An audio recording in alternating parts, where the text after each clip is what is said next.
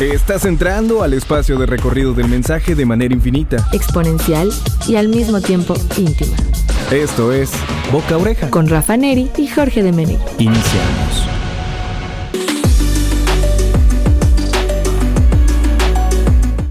Hola, hola, ¿qué tal? Bienvenidos a un episodio más, a una emisión más de Boca Oreja en Radio Más, redes sociales Radio Más, RTV y también en nuestra página web www.radiomás.mx. Todos los lunes en punto de las 7 de la noche pueden escucharnos en vivo. Boca Oreja, su servidor y Jorge de Menegui. En este caso, eh, bueno, en este caso su servidor se encuentra solo, como ya les mencionaba, redes sociales personales arroba Rafa Neri Bravo. Ahí pueden contactarme por medio de Facebook, Instagram, eh, También ahora, bueno, antes Twitter, ahora X, y también nos pueden encontrar por medio de TikTok. Así que, pues vamos a comenzar, vamos a comenzar, vamos a hablar un poquito de noticias en este cierre e inicio de año. Espero que estén pasando, perdón, fiestas inolvidables, fiestas muy buenas al lado de sus seres queridos. Vamos a platicar un poquito sobre cómo el aumento del fraude y las estafas están destruyendo el marketing telefónico. También vamos a hablar sobre un nuevo spot el nuevo spot publicitario de Apple Vision Pro, un tributo cinematográfico para un salto tecnológico notable. ¿De qué se tratará esto? ¿Qué nos depara el futuro con Apple? Vamos a platicar un poquito de eso. También vamos a platicar sobre cómo los algoritmos de las redes sociales, estos eh, famosísimos y tan hablados y tan mencionados algoritmos de las redes sociales reemplazaron los feeds basados en seguidores, cortando las alas de empresas, marcas y también marcas personales o personas que estaban queriendo hacer una carrera, carrera perdón, en redes sociales. Ojo, esto no quiere decir que se terminó, les voy a decir cómo funciona en la actualidad. Eh, ahora, ¿qué más? Lo que antes se consideraba cosa del futuro ya está sucediendo en la industria de la publicidad tradicional. Ojo, no publicidad digital, publicidad tradicional. Cosas interesantes que están pasando alrededor del mundo, algunas marcas y también agencias eh, de publicidad se están animando a hacer por ahí algunas, algunas locuras, no vamos a llamarlo de esta manera, pero cosas que llaman mucho la atención y que a final de, de cuentas en temas comerciales seguro están generando muy buenos resultados. El negocio de la distribución, así es, el imperio de las 500 marcas bajo el paraguas de Coca-Cola Company 500 marcas, así como lo escucharon, les voy a platicar un poquito qué está pasando en Coca-Cola Company y cómo está funcionando la red de distribución global, eh, la cual pues pueden llegar a los consumidores de todo el mundo con sus 500 marcas. Y bueno, seguro algunos otros servicios que ofrecen por ahí. Recomendaciones, recuerden, al final de los episodios siempre les vamos a dar algunas recomendaciones. En este caso yo les traigo una recomendación de una serie pues emotiva para aquellos que les gusta el fútbol, para aquellos que son fanáticos y también emotiva para aquellos eh, líderes, líderes natos, capitanes, personas que les gusta estar al frente de un equipo, eh, liderar obviamente, eh, generar resultados y luchar hasta el cansancio por obtenerlos. Así que sin más por el momento vamos a arrancarnos y vamos a platicar, como les decía en un inicio, el negocio, en este caso, eh, pues un negocio oscuro que viene siendo los fraudes, que bueno, han existido desde hace muchos años, sin embargo, se han ido eh, de alguna manera actualizando, se han ido, han ido creciendo también, desafortunadamente las autoridades no tienen eh, pues maneras o formas de detener el crecimiento de este delito, de este, de este acto pues un poco cobarde que generan o que hacen muchas personas a lo largo de todo el mundo, no solo en México, no solo en la ciudad en la que tú vivas, en todo el mundo existe este delito, existe esta actividad y por supuesto una de las actividades o de los canales más frecuentes en donde se daba o se sigue dando el fraude es por medio de las llamadas telefónicas. Y bueno, estas estafas están destruyendo el marketing telefónico de alguna manera. Los consumidores conscientes de la amenaza han adoptado una actitud más cautelosa ante las llamadas telefónicas y mensajes provenientes de números desconocidos. A ver, les voy a ser honesto, yo la verdad a veces no contesto cuando son números que desconozco. Mucho tiempo así lo hice. Bueno, ahora que estoy más en el tema de las ventas y que estoy más involucrado en el tema de los negocios y del marketing y todo esto, la realidad es que a veces sí contesto ya llamadas de números que son desconocidos porque a veces son clientes, a veces son inversionistas, a veces son incluso proveedores o gente con la que seguramente podemos conectar de alguna manera pacífica y sin tener miedo a que nos estafen, ¿no? Pero bueno, en este caso yo eh, empecé a entender que el tema telefónico sigue bastante, bastante activo, bastante alto y es por eso que he decidido, bueno, seguir contestando esas llamadas. Sin embargo, en su momento yo ya había dicho, no, ya yo no, yo, no, yo no voy a contestar ninguna llamada de un número que no conozca precisamente por ese miedo. El incremento del fraude y las estafas telefónicas está dejando un rastro, un rastro perdón, de destrucción en el ámbito del marketing telefónico. Los consumidores, cada vez, como les decía, más desconfiados de las llamadas de desconocidos, están optando por colgar o bloquear aquellas que les generan sospechas de ser fraudulentas.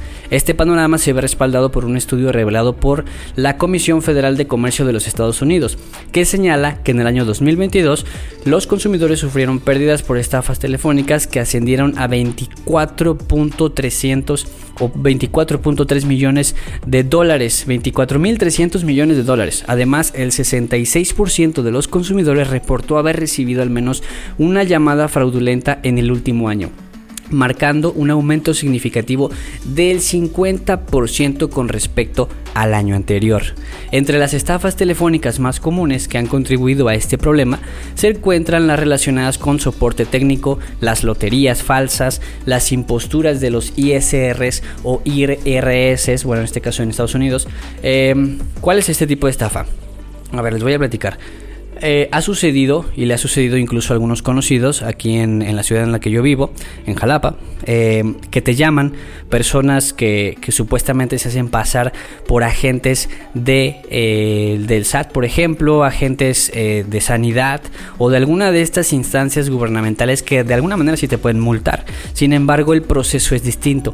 Ellos llaman para decir que necesitan, pues obviamente, el pago de una multa o de algo similar, le llaman a los colaboradores y eso es lo peligroso, que a veces los colaboradores se van con la finta de que, ah, pues es que me están diciendo que el jefe solicitó este retiro de efectivo, solicitó este dinero y terminan entregándolo. En este caso, bueno, ahí sucede una estafa telefónica y eh, a eso se refiere con, en este caso, con las estafas que tienen que ver con los impuestos. Así que tengan mucho cuidado.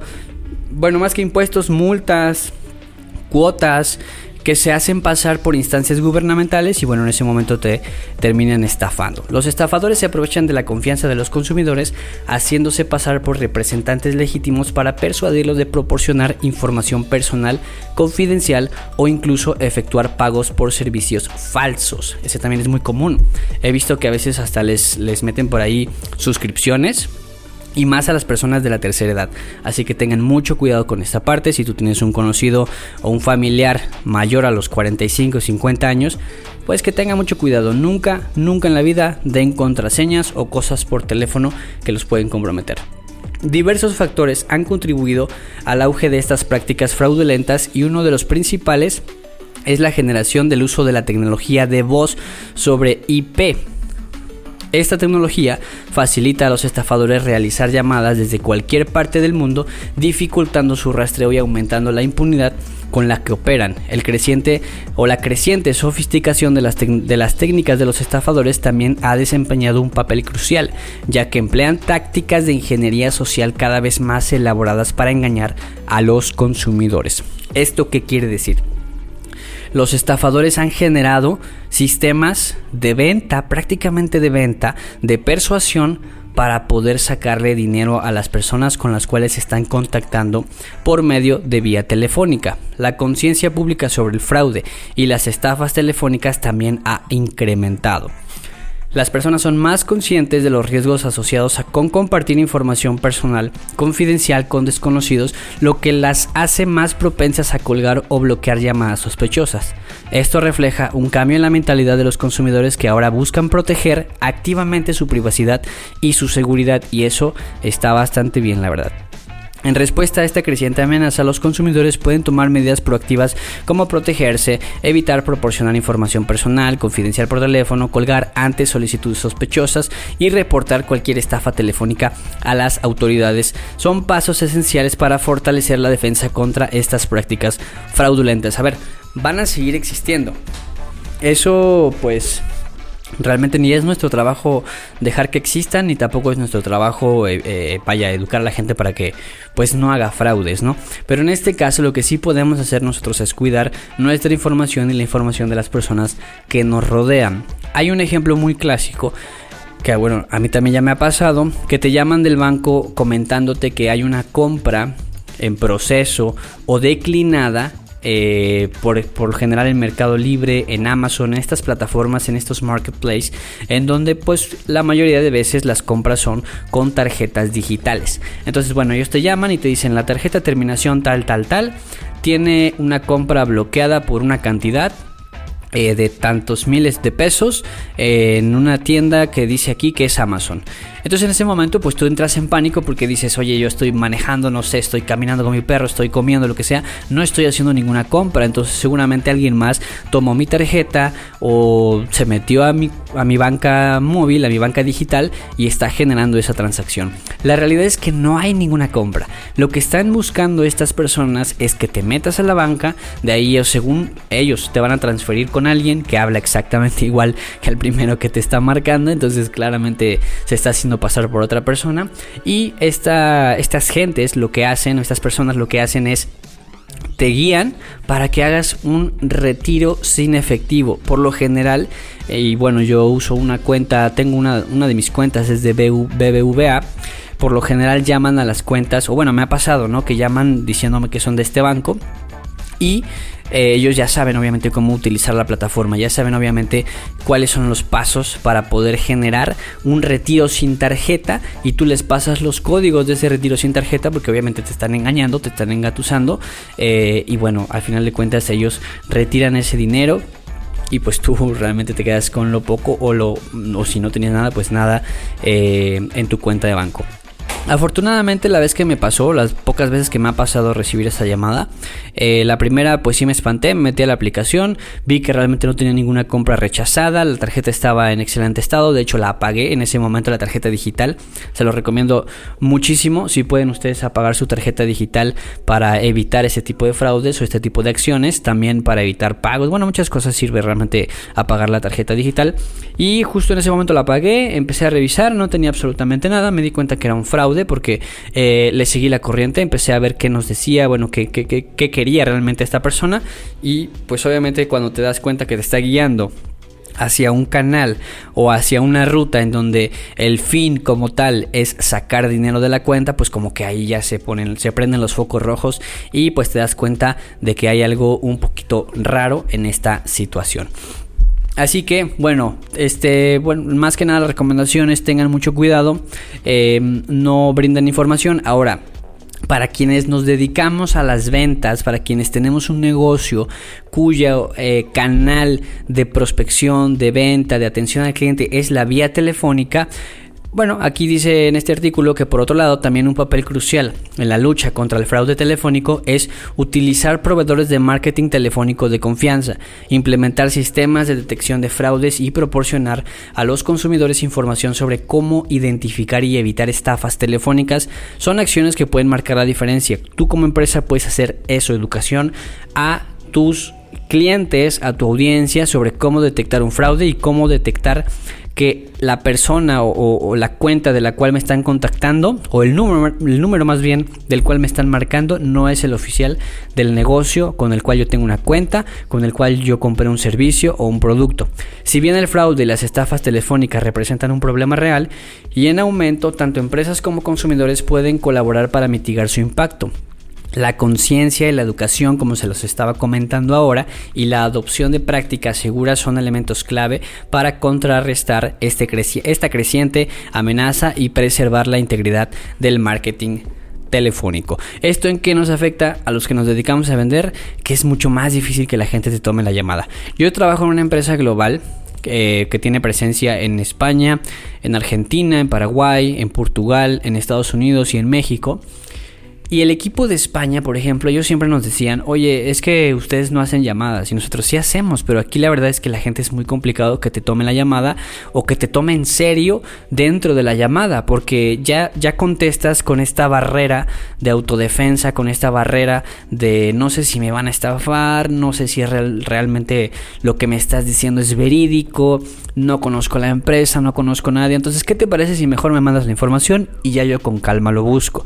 Obviamente pues se ha tenido que desarrollar eh, vías para poder tratar esas objeciones, sin embargo sí es una realidad que es muy complejo en la actualidad vender por medio de, em, de, estas, de esta plataforma o de, esta, de este canal tan viejo de alguna manera que ha persistido durante muchos años, se ha vuelto cada vez más complejo vender por estas situaciones. Entonces ahí está el tema sobre las estafas, los fraudes por medio de la vía telefónica, cómo está afectando al marketing telefónico y qué recomendaciones les puedo dar yo para que eh, para evitar en este caso una mala percepción de sus clientes hacia una llamada recibida por medio de su negocio o por medio de ustedes como vendedores. Así que vamos a un pequeño corte y regresamos con más información aquí en Boca Oreja.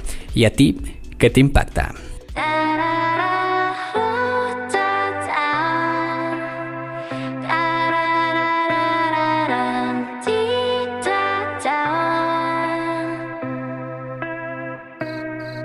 흐릿하게 들이운 안개 속 all alone. 늘 가로막은 경계선 하나 둘 거치면 끝없이 또 away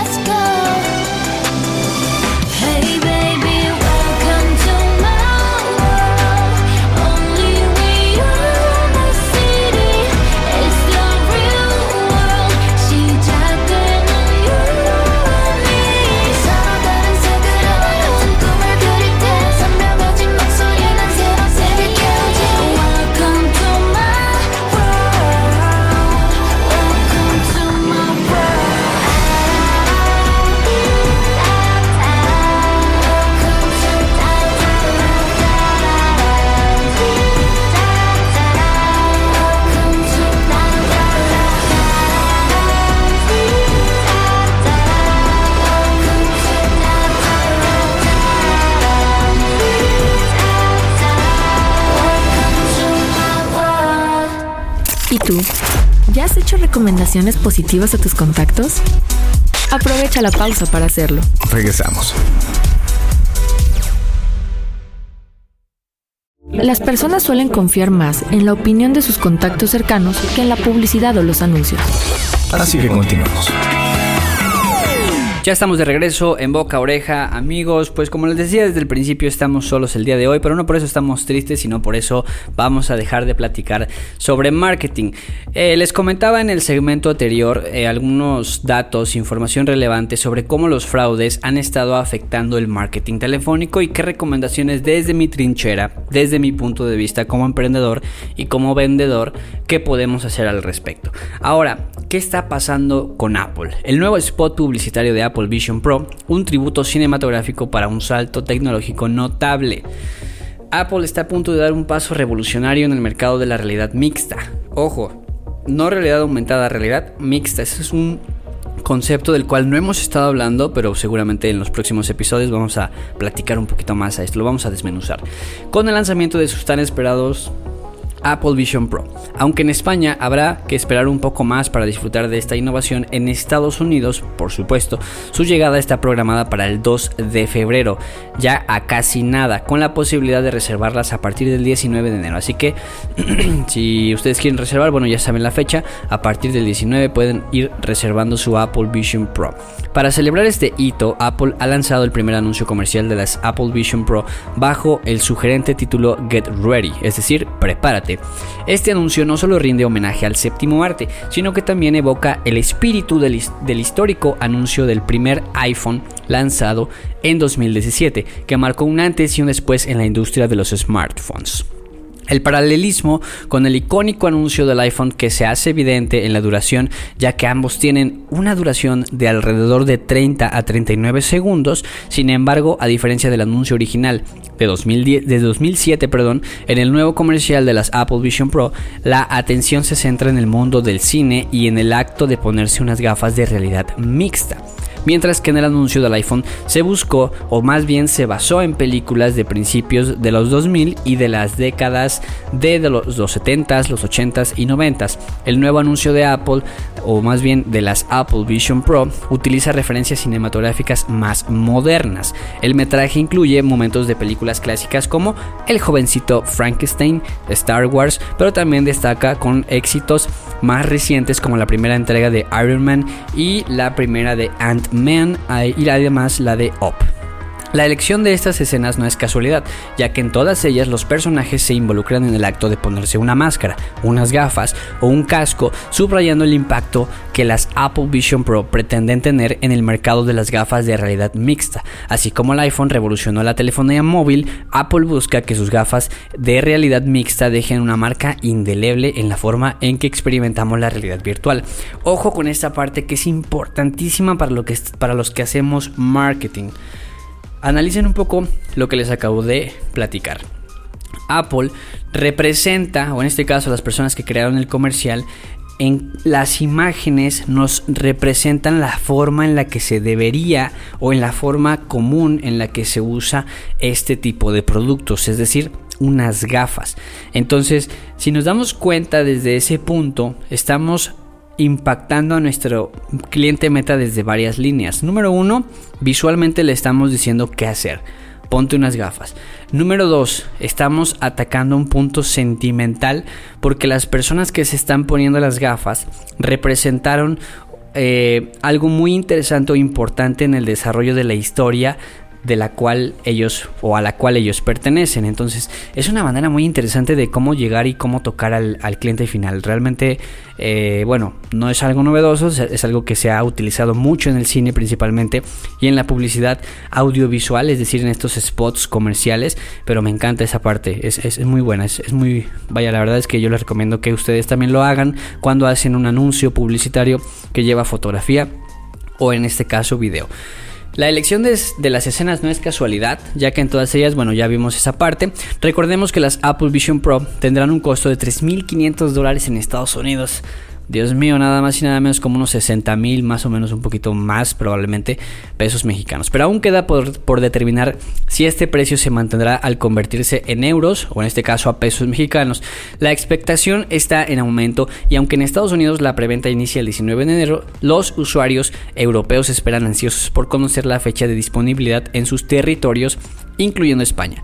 También los mexicanos estaremos deseosos o ansiosos de tener este producto en nuestras manos.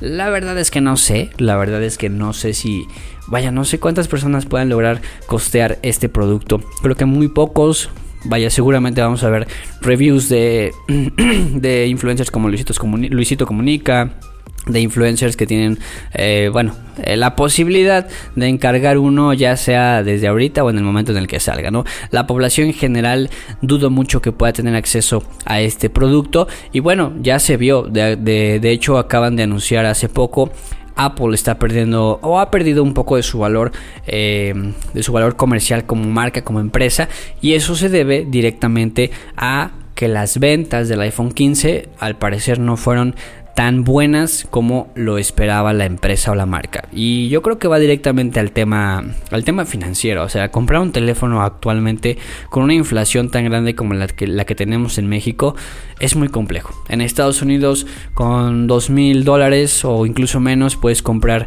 un iPhone de una gama bastante alta. Y acá en México con dos mil pesos pues no te compras más que el puro cubito y un cable para poder cargar el teléfono porque ni siquiera te alcanza para pues que será los audífonos tal vez no creo solo los de gama más atrasada ni siquiera para el pen es decir el, el lapicerito este que, que- que sirve para para los iPads tampoco creo que te los puedas comprar con dos mil pesos. Entonces es un tema interesante esa parte. Apple cada vez se despega un poquito más de este sector eh, convencional o mainstream de la sociedad en el cual está englobada pues una clase media o una clase baja la cual pues tiene un ingreso muy por debajo incluso de lo que cuesta un iPhone un ingreso mensual muy por debajo de lo que cuesta un iPhone. A ver para que seas considerado en México de la clase media para arriba necesitas ganar por lo menos de 20 a 30 mil pesos al mes. O sea, casi casi lo que cuesta un iPhone. Las personas en México, que son en su gran mayoría de clase baja o en este caso eh, pobres, porque pues así se le, así está en las estadísticas, es, una, es un gran porcentaje de la población. Creo que somos más de los que pensaríamos que no generan más de 30 mil pesos mensuales. Eso quiere decir que no estás dentro de la clase media. Eso quiere decir que ganas menos de lo que cuesta hoy en día un iPhone y muchísimo menos de lo que cuesta una Apple Vision Pro. Entonces son temas ahí que, que realmente yo creo que son muy complejos a nivel de sociedad, a nivel financieros. Algo se tiene que ajustar porque la brecha económica cada vez se hace mucho, mucho más marcada, mucho más amplia y la carrera se hace también mucho más complicada, ¿no? Porque ahora ya no tienes que ganar un poquito más, tienes que ganar casi el doble para poder vivir este tipo de experiencias si es que te interesa vivirlas y en realidad cualquier tipo de experiencia, incluso ir al doctor cada vez está, se está volviendo un poquito más, más caro y más complejo. Pero bueno, este tema no tiene que ver con el tema financiero con la parte financiera, con tus finanzas, con tu cartera. Pero bueno, ya te platiqué un poquito sobre el nuevo spot publicitario de Apple Vision Pro. Vamos a ver eh, pues cómo funciona el dispositivo. A lo mejor hacemos una vaquita una cooperación, una tanda para ver si compramos uno entre varios. Porque la verdad es que para uno solito pues sí, todavía no nos alcanza. Vamos a hablar ahora de los algoritmos. Las redes sociales. Las redes, bueno en este caso los algoritmos que reemplazaron los feeds basados en seguidores, cortando las alas de empresas competidores, marcas, marcas personales, incluso personas que querían hacerse por ahí una carrera en el influencer marketing. La lucha por la visibilidad en este nuevo paradigma digital se ha convertido en una batalla donde la calidad de contenido se combina con la capacidad financiera para fluir o influir en la visibilidad. El complejo paisaje de las redes sociales contemporáneas, la noción de que el engagement tradicional ya no es efectivo se manifiesta de manera sorprendente. El protagonista de este cambio radical son los algoritmos, ingeniosos algoritmos que han transformado la estructura de los feeds basados en seguidores. Estos algoritmos, diseñados para cautivar la atención del usuario, han convertido las redes sociales en una suerte de granja de gallinas donde se venden insaciablemente o incansablemente formas de convertirse en un pato. Bueno, así lo describe en este caso la redacción de Puro Marketing. Este paradigma algorítmico no solo busca entender, sino que, perdón, este, pa- este paradigma algorítmico, sí, estaba bien como lo decíamos, no solo busca entretener, sino que privilegia el contenido provocativo, incluso a expensas de su veracidad y su relevancia. Este enfoque puede desencadenar la propagación de información errónea y alimentar la polarización de opiniones, sumergiendo a los usuarios en un mar de contenido atractivo, pero no siempre formativo. El día de hoy estaba, perdón, el día de ayer estaba en X, antes Twitter, o Twitter, ahora ex, eh, estaba viendo, pues obviamente, estaba leyendo noticias, estaba viendo cosas, lo que la gente pone y comedia, etcétera, y de repente me salió un tweet que por supuesto que era, era comedia, ¿no? Por supuesto que era un tweet que no era 100% real, sin embargo, abajo del tweet o del, no sé cómo le vamos a llamar ahora a lo que antes le llamábamos tweets, tweet, pero ahora en ex, bueno, bueno, una, una publicación, un post, eh, me sale abajo una advertencia que dice explícitamente que esta cuenta se dedica a publicar contenido sensacionalista y que la mayoría de sus posts no son reales. A ver, me genera, no sé, de alguna manera algo positivo el, el, ver que esta plataforma te está dando una advertencia de que no te creas este post porque normalmente pues es broma pero que afirme que la cuenta se dedica nada más a eso, creo que ya le están poniendo el dedo de alguna manera un poco agresivo desde mi punto de vista, ¿no? Entonces, bueno, eso es parte de lo que está generando este nuevo paradigma de los algoritmos. La gallina, en este caso, con la metáfora que estábamos haciendo, que nos invitan a hacer nuestros, nuestros amigos de Puro Marketing, las gallinas, metafóricamente, los usuarios, son cautivadas por diversos, diversos incentivos que alimentan su esperanza de convertirse en patos. Estos incentivos pueden ser, tangibles como la promesa de riqueza, fama o intangibles como el sentido de pertenencia a un grupo o la percepción de importancia. Las redes sociales, conscientes de esto, despliegan estratégicamente estos alicientes para mantener a los usuarios enganchados en su ecosistema digital historias de éxito, la sensación de pertenencia a comunidades virtuales y la ilusión de importancia personal son algunas de las herramientas utilizadas para mantener viva la esperanza de las gallinas, en este caso de los usuarios. Sin embargo, este enfoque, si bien efectivo para retener la atención, plantea desafíos significativos al fomentar la difusión o la difusión de información inexacta y alimentar la polarización, es decir, que la gente se pelee como pasa en los posts de Facebook, en los grupos, como pasa en los posts de que hacen a veces los noticieros, como pasa en X, como pasa en TikTok, como pasa en Twitter, en, Instagram, perdón, como pasa en la mayoría de las redes sociales, incluso en los grupos de WhatsApp que son grandes, que son de comunidades, luego la gente se anda peleando. El dinero, un actor omnipresente en el mundo de las redes sociales, también desempeña un papel crucial para asegurar la visibilidad. Empresas y marcas con recursos financieros significativos pueden invertir en publicidad y servicios de marketing, otorgándoles una ventaja innegable sobre usuarios individuales o entidades menos solventes. Sin embargo, el dinero no es el único factor determinante. El contenido relevante, auténtico y novedoso también desempeña un papel esencial en la generación de engagement y visibilidad. Esto es importante y siempre se los digo a mis clientes. No solo se trata de hacer contenido bonito, que contenido que cuando tú lo veas en redes sociales digas, wow, o sea, esa foto está increíble, ¿no? Se ve bastante bien, tiene una muy buena composición. Bueno, para los que saben de, de, fotografía, pues a lo mejor se ponen un poquito más técnicos, ¿no? Que la iluminación, que el diafragma, que la profundidad de campo, que incluso la, el retoque digital, bueno, ya te puedes poner ahí a analizar lo que tú quieras, ¿no? Igual en el tema de video, los encuadres, el tiempo, eh, incluso la interpretación cuando hay por ahí talento haciendo algunas actuaciones, o sea, el contenido puede ser vaya mágico, hermoso. Lo, puedes grabar con, con una GoPro, lo puedes grabar con estas cámaras que se usan para cine. No me acuerdo cómo se llama esta marca que siempre utilizan para el tema del cine. Lo, lo vi mucho en la universidad, pero no me acuerdo exactamente el nombre de la marca. O lo puedes grabar con un iPhone. La realidad es que lo que importa no es como tal la calidad de ese contenido a nivel visual, sino lo una, lo que contiene, es decir, lo que dice el contenido, lo que va a generar en la gente una vez que lo vea, y dos, que la gente lo vea. Eso es lo más importante, que la gente lo vea. ¿Y cuáles son las formas de que lo puede ver la gente? Por medio de publicidad o por medio de viralidad orgánica. La primera no es la más fácil, porque realmente hacer publicidad en redes sociales es complejo. En la actualidad cada vez es más complejo porque obviamente hay- ha incrementado la competencia, ha incrementado eh, incluso el valor o el costo por resultado. Todo eso ha sido ha ido, ha ido incrementando, entonces es mucho más complicado hacer publicidad. Pero la segunda, amigos, es un volado.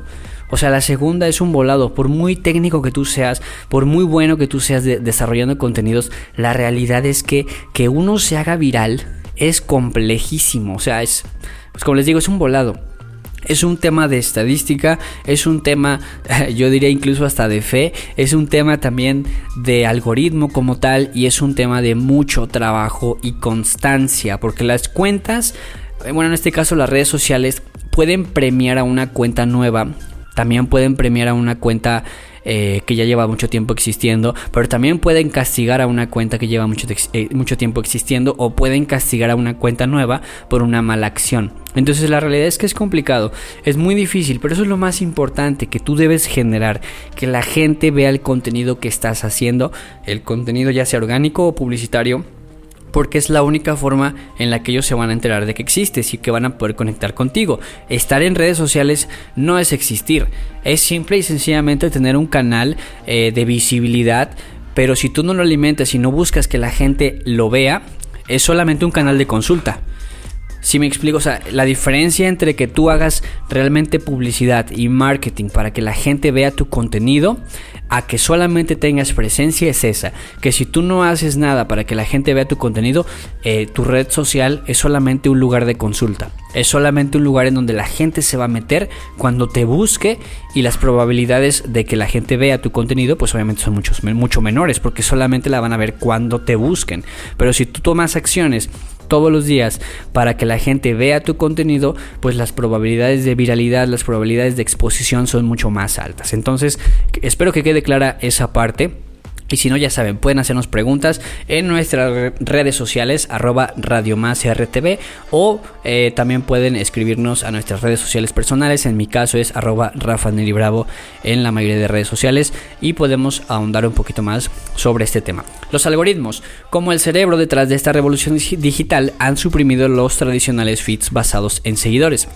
Antes funcionaba de esta forma, vamos a hacerlo mucho más simple porque me parece que lo están haciendo muy complejo por acá.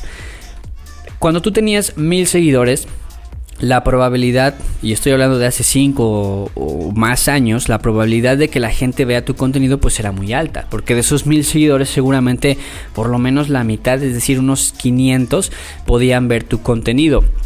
Hoy en la, o sea, en la actualidad, en 2024, ya no pasa eso.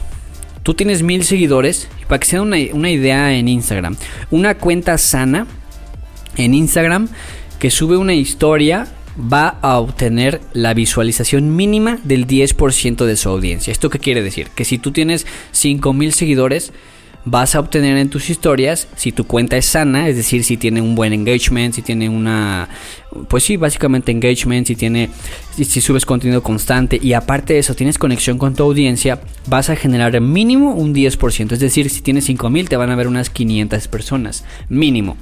Si tienes un, enganche, un engagement, perdón, o enganche también se dice en español, un engagement bueno, si tú tienes una buena conexión con tu audiencia, si platicas con ellos, si haces dinámicas, si interactúas constantemente con, tu audiencia, les respondes los DMs, eh, tienes una vida incluso social activa en donde más gente te menciona, es muy probable que ese porcentaje suba. Es decir, que si tienes 5, en lugar de que te vean 10%, de esos 5000 te van a ver 20%, 30%, es decir, te pueden ver hasta 1000 personas, 1500, pero nunca y yo no lo he visto hasta el día de hoy, a menos con cuentas nuevecitas que tienen 500 seguidores.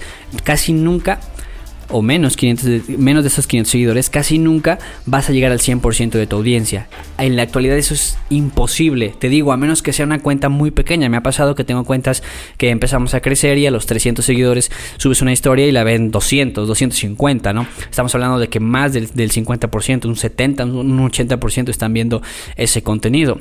Pero porque la cuenta es muy pequeña, una vez que empieza a rebasar los 1000, los 2000, los 3000, los 5000 seguidores, el, el engagement en este caso se empieza a reducir y no porque tu trabajo sea malo, simple y sencillamente por, por- justo por lo que estamos hablando, por los algoritmos que empiezan a tener este caso de en este caso limitantes para la exposición de tu contenido. Entonces, ¿cómo le hago?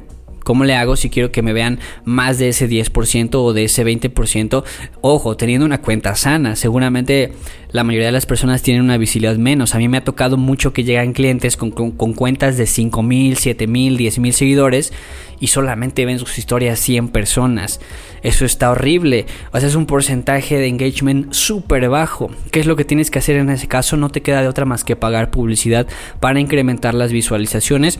Y obviamente, pues yo te recomendaría que te acerques a un profesional para que te, eh, te ayude a generar una estrategia publicitaria acorde a los objetivos que tienes. Porque no tiene caso que le pagues a un video más reproducciones. Porque muchos clientes me dicen eso. Es que yo le pago eh, publicidad a un video para que tenga más reproducciones. Si lo que vas a hacer después de eso es crear un público personalizado con el 50% o más bien agrupando a las personas que vieron el 50% de ese video o el 25% o el 75% para hacer una campaña de remarketing, adelante. Pero si no vas a hacer eso, no tiene sentido que hagas una campaña de reproducción de video. Pero bueno, no vamos a hablar ahorita de técnicas o estrategias de publicidad. Lo único que les quería platicar es cómo los algoritmos de, las redes sociales reemplazaron en este caso a los feeds basados en seguidores cortándole las alas a las empresas y marcas. Se escucha muy dramática esa última parte, pero lo único que realmente no se la están cortando, solo les están poniendo el camino un poco más complejo. Y en ese camino, pues obvio, tu tarea es investigar, analizar y ver de qué manera contrarrestar este, eh, este problemita o este tema al cual nos estamos enfrentando. Así que ahí les dejo esa participación. Ahora vámonos ya con la recta final de este programa. Y pues yo, sé que es triste, yo sé que los entristece a mí también, pero es hora de que les platique el negocio de la distribución. Así es, el imperio de las 500 marcas bajo el paraguas de Coca-Cola Company. Así es, señores, 500 marcas. Yo a veces me vuelvo loco con dos negocios. Imagínense llevar 500 marcas para The Coca-Cola Company. Bueno, en este caso ellos utilizan una red global para llegar a todo el mundo. El negocio de la distribución de Coca-Cola Company es vasto, complejo y abarca más de 500 marcas de bebidas que se dividen en cinco categorías principales. Estas categorías incluyen las bebidas carbonatadas, por supuesto, como la Coca-Cola que conocemos, la de dieta, la Fanta, el Sprite, el Supers, el Dr. Pepper y bebidas sin gas como agua embotellada, que bueno, aquí ponen algunas, jugos, eh, que ya conocemos la mayoría de jugos, tés helados y bebidas energéticas como el Powerade, el Monster Energy, entre otros. Eh, con marcas como Coca-Cola Coffee, Gold Peak Tea y finalmente las bebidas deportivas que incluyen Powerade y otras. Coca-Cola Company, una de las empresas más grandes del mundo, opera en cientos de países y territorios y sus, marcas son reconocidas de forma global. La empresa utiliza un modelo de embotellamiento y distribución donde tiene acuerdos con embotelladoras independientes de todo el mundo. Estos embotelladores son responsables de la producción, distribución y venta de los productos de Coca-Cola Company. La red de embotellado y centros de distribución de Coca-Cola Company es impresionante, con más de 900 plantas de embotellamiento y más de 250 centros de distribución en todo el mundo. Utilizan una variedad de métodos de transporte como camiones, barcos, aviones y trenes para llevar sus productos a los minoristas y finalmente a los consumidores. El modelo de embotellado y distribución de Coca-Cola Company es una parte integral de su éxito, generando ingresos significativos. En 2022, este modelo contribuyó con el 60% de los ingresos totales de la empresa, demostrando su eficacia y alcance global. Muchas marcas confían, muchas marcas confían en el modelo de embotellamiento y distribución de Coca-Cola Company por varias razones. La eficiencia y escala de la red global de las empresas que les permite llegar a los consumidores de manera rápida y rentable. Además, la experiencia y conocimiento de marca de, de Coca-Cola Company son invaluables para las marcas que buscan expandirse o ingresar a nuevos mercados. A ver, claro, o sea, Coca-Cola lleva existiendo muchísimos años. Créanme que si alguien sabe de operación, si alguien sabe de finanzas, si alguien sabe de distribución, si alguien sabe de sistematización de procesos, si alguien sabe de marketing, si alguien sabe de ventas, por supuesto que es Coca-Cola, señores.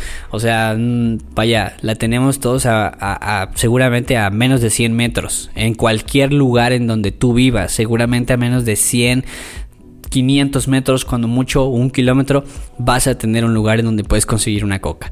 El acceso a la extensa red global de distribución, la eficiencia operativa y el respaldo de marketing y publicidad son beneficios adicionales para las marcas que confían en este modelo.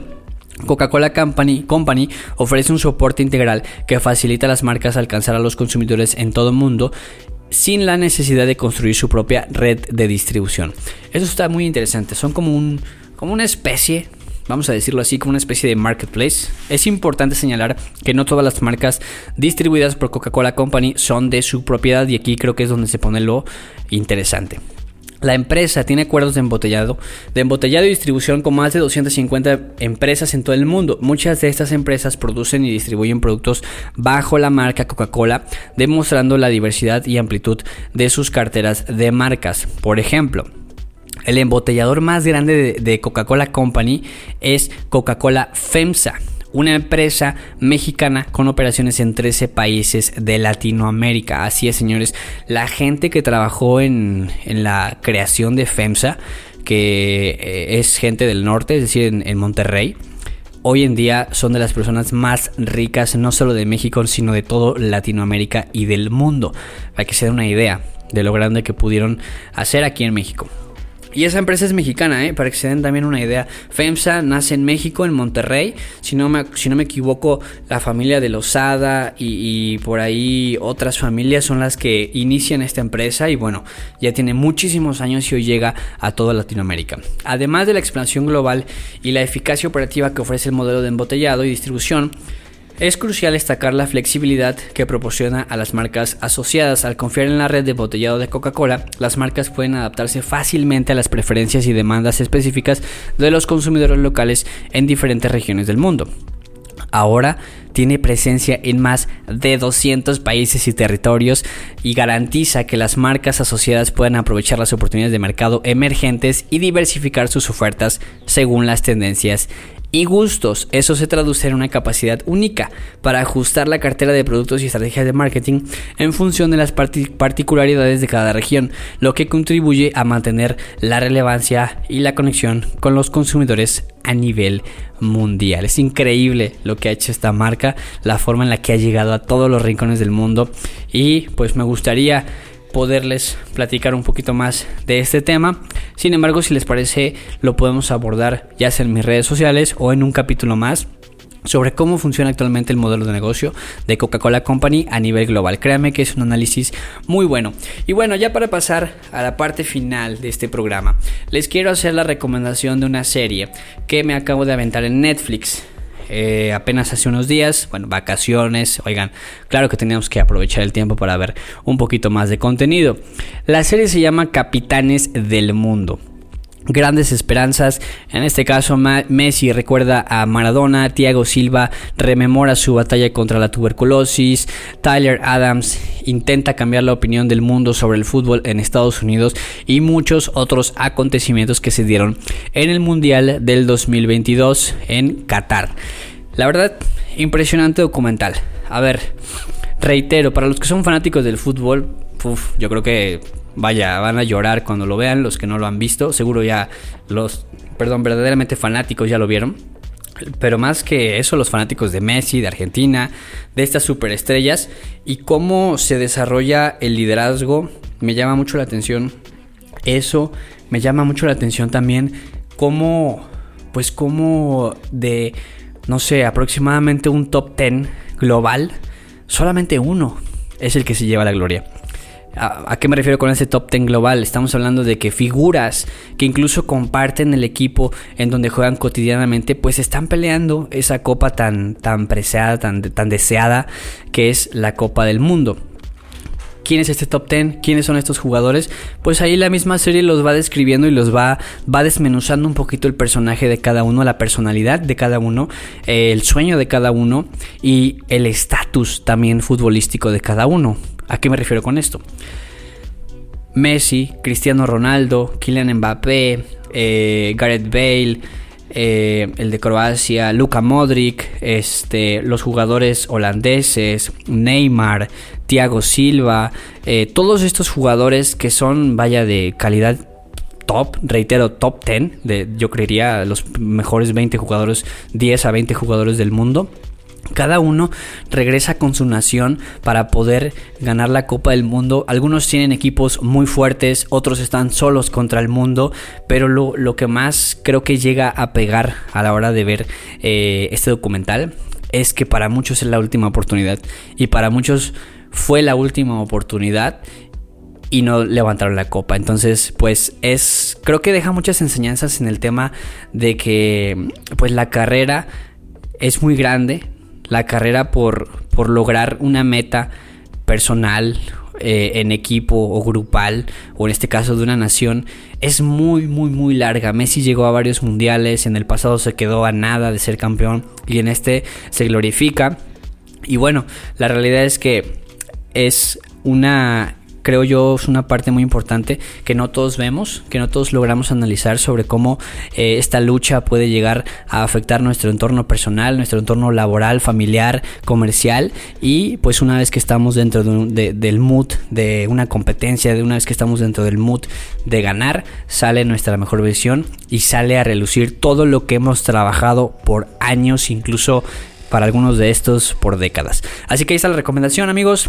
Y bueno, es todo. El día de hoy eh, fue todo por, por- por esta, por esta participación de Boca Oreja. Recuerden todos los lunes en radiomás.mx en punto de las 7 pm pueden escucharnos en vivo.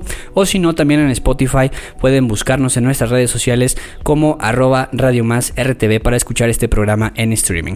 Así que sin más por el momento les saluda Rafa Neri, arroba Rafa Neri en redes sociales, ya saben dónde pueden encontrarme, platicar conmigo y también con mi compañero hoy ausente Jorge de Menegui. Saludos a los controles por ahí, al buen Jorge Mazurik y al equipo de RTV y nos estamos escuchando en un siguiente episodio. ¿Y a ti?